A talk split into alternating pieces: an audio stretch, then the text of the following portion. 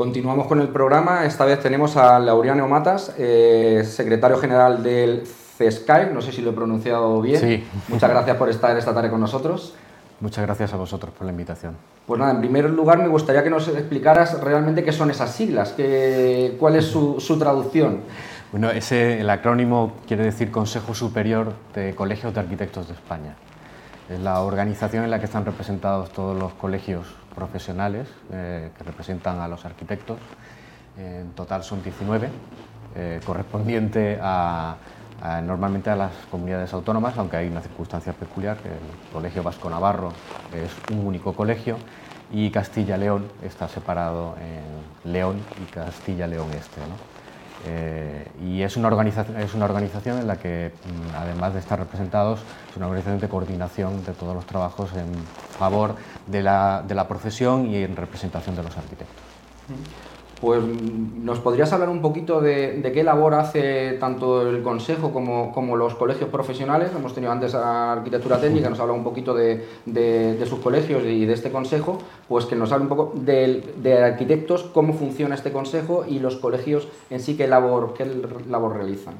Bueno, los colegios profesionales, todos los colegios profesionales, están recogidos en un título específico, un artículo en la Constitución que, eh, que, ampara la existencia de los colegios profesionales. O cada uno en su ámbito eh, atiende las necesidades de la profesión y representa a la profesión eh, ante los organismos oficiales. El, Consejo Superior de los Colegios de Arquitectos de España representa a los arquitectos no solamente en aquellas cuestiones de competenciales o atribuciones eh, propias del ejercicio profesional del arquitecto, sino en aquellas cuestiones que acompañan legislativamente, normativamente, ante los distintos organismos, especialmente los ministerios, su ministerio de tutela. Es el antiguo Ministerio de Fomento, actualmente llamado MITMA, eh, y también otros ministerios con los que tenemos especial eh, eh, trato, como es el Ministerio de Industria, ahora llamado MITECO. Igualmente, la profesión se autorregula deontológicamente a través del Consejo y una comisión específica y además hace una serie de trabajos y apoya el desarrollo de la arquitectura tanto a nivel nacional como a nivel internacional. En breve vamos a tener en los próximos días un foro internacional sobre el acceso a la vivienda y todo aquello que eh, representa la posición del arquitecto en la sociedad en la que vive. La figura del arquitecto, estamos en el 2022, eh, yo creo que como, otros muchos técnicos, ingenierías, arquitectos técnicos, ha, evolucionado tanto eh, con herramientas, como dijéramos, digitales, programas, como la propia figura. Mm, ¿Nos podrías contar un poquito la figura del arquitecto al día de hoy, en el 2022? cómo está, cómo ha cambiado de unos años atrás, un poquito la figura, cómo ha evolucionado en el, en el tiempo. Sí, eh, si bien eh, nuestras competencias están reguladas por la LOE en el año 99, eh, hace algo más de 20 años, eh, eh, la crisis, como bien se ha dicho antes, y, la propia evolución de la sociedad y las circunstancias en las que ahora mismo nos desenvolvemos ha dado lugar a un ejercicio profesional muy distinto al que se concebía probablemente en aquellos momentos en los que se fraguaron la, la, las atribuciones profesionales.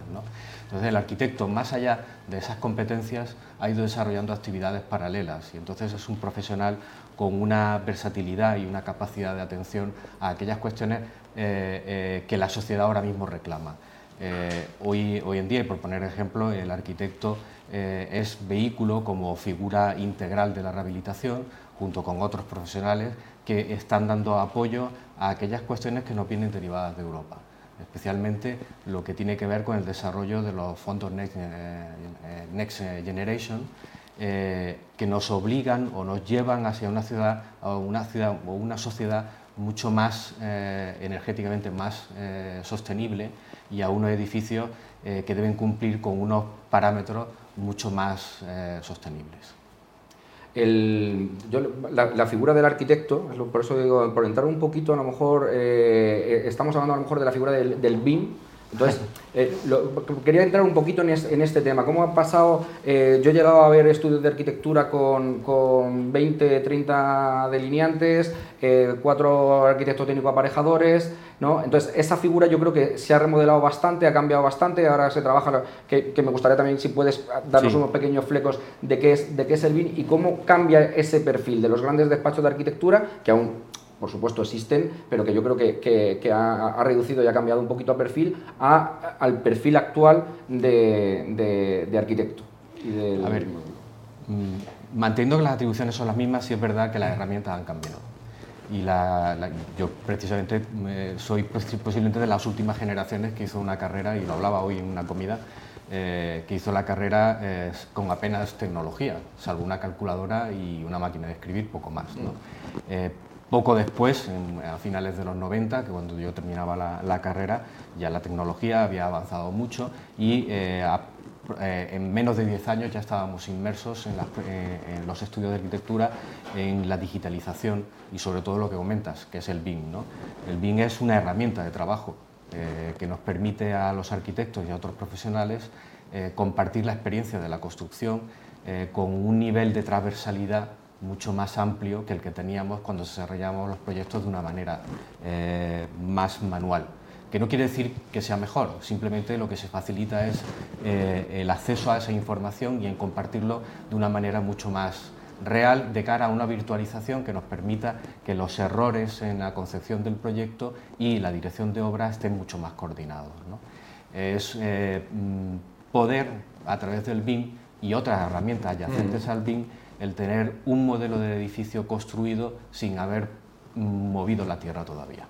Yo hay alguna persona que lo he visto hablar de, digamos, la de la realidad virtual de la arquitectura, porque tiene una manera, o sea, no es la palabra apropiada, pero para que se haga una idea a la gente, que es el, ver el modelo 3D construido directamente en un, en un ordenador o en una plataforma digital antes de pasarlo a, a la realidad física constructiva. Yo, yo te diría que es algo más complejo.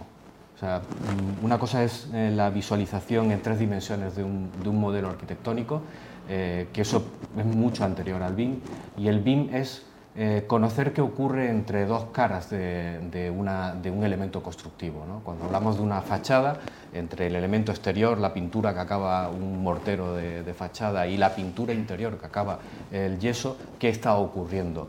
¿Y cómo se comporta? Qué, relación tiene con la envolvente, la piel del edificio, energéticamente cómo va a comportarse dentro del conjunto, eh, qué materiales se van a utilizar, cómo se miden esos materiales, qué precio tienen, eh, dónde se van a buscar, cómo se deben ejecutar, qué instrucciones se deben hacer y si sobre ellos vamos a ejecutar una obra, qué cambios podemos hacer eh, a tiempo real con esa edificación. No solamente es lo que vamos a construir, sino cómo lo vamos a construir. Sí, al final engloba todo, ¿no? Enlazado con distintas ingenierías, con distintas instalaciones, ¿no? Todo en un, en un único ente, ¿no? Por llamarlo de alguna, de alguna manera. Eso es.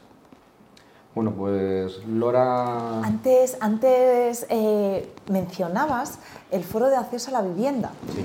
¿Es el mismo foro internacional UIA 2022? ¿Estamos hablando de la misma cosa? A ver, eh, ahora que hablamos de acrónimos, CESCAE, UIA, UIA es eh, la Unidad Internacional de Arquitectos, que es donde se recogen todas las regiones eh, y los consejos nacionales de, los arquitectos a nivel internacional. Eh, ese foro bianual se, celebra en distintas ciudades. En, en Bakú se aprobó que el foro para vivienda accesible se iba a desarrollar en Madrid en el año 22 y lo que va a ser el 18, 19 y 20 de mayo, vamos a tener un foro donde todos los arquitectos eh, a nivel internacional, y vienen muchas figuras eh, de todo el mundo, y agentes eh, y políticos y todo tipo de figuras, vamos a reflexionar sobre el acceso a la vivienda. ese acceso a la vivienda entendido eh, como un derecho que muchísimas constituciones a nivel internacional eh, en países democráticos lo tienen reconocido, pero eh, donde los arquitectos queremos desarrollar y explicar cómo hacer nuestras viviendas accesibles, y no solamente accesibles eh, como pudieron entender materialmente, sino que su acceso, eh, tanto económicamente como energéticamente, como desde el punto de vista del paisaje urbano, del entorno en el que está eh, situado, sea de manera coherente, correcto y acorde con los tiempos en los que estamos viviendo actualmente. Pues, Laureano, no sé si quieres cerrar la entrevista con alguna puntualización, algún comentario, agradecerte la participación. Mm, eh, por seguir el hilo de lo que mi compañero desde el CEGATE ha, comentado, venimos de una época eh, eh, en la que ya estábamos, yo voy a decir entre comillas, saliendo de una, de una crisis que se podía situar en los 10 años desde el 2008 al 2018 eh, pero yo quisiera hacer una, una autocorrección, eh, eh, pero ya no como arquitecto, sino como, como, sociedad. Hemos hablado muchas veces de la crisis del ladrillo y de la crisis inmobiliaria, ¿no? y a mí me gustaría señalar que yo nunca la he entendido como una crisis inmobiliaria, yo siempre la he entendido como una crisis financiera. Si en este país eh, y perdonar que sea así de simbólico, lo que, lo que hubiera eh, dejado dinero, lo que hubiera sido rentable, hubiera sido plantar lechugas, ahora no sabríamos qué hacer con tantos campos llenos de lechugas. Lo que los bancos incitaban a la venta continuamente eran las hipotecas, por tanto, las hipotecas incitaban el movimiento eh, inmobiliario. ¿no? Por tanto, yo me gustaría que hiciéramos esa reflexión hacia atrás, no entrando en mega culpa, sino que mm, fuimos eh, partícipes del desarrollo inmobiliario promovido por una evolución económica muy fuerte que potenciaba el ladrillo en su momento. Al final yo creo que se ha demostrado que había una, una carga, digamos, mm, hipotecaria o bancaria, que era lo que movía el ladrillo. En el momento que se paró eso, el ladrillo fue el que lo pagó más, más, o sea, como más importancia. Claro, y los profesionales eh, eh, pasaron una frenada enorme en su ejercicio profesional, que además tengo que decir que estoy convencido que aprovecharon todo ese tiempo para formarse y atender ahora las necesidades que tenemos hoy en día.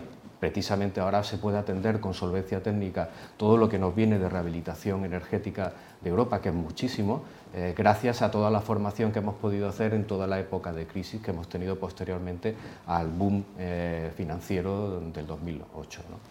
Pues nada, Lariano, muchísimas gracias por compartir este rato con nosotros. Aquí tenéis un sitio cuando queráis para hablar el consejo, cualquier colegio de, arquitectos y darnos vuestra, vuestra opinión. Muchísimas gracias. Muchas, gracias, a vosotros.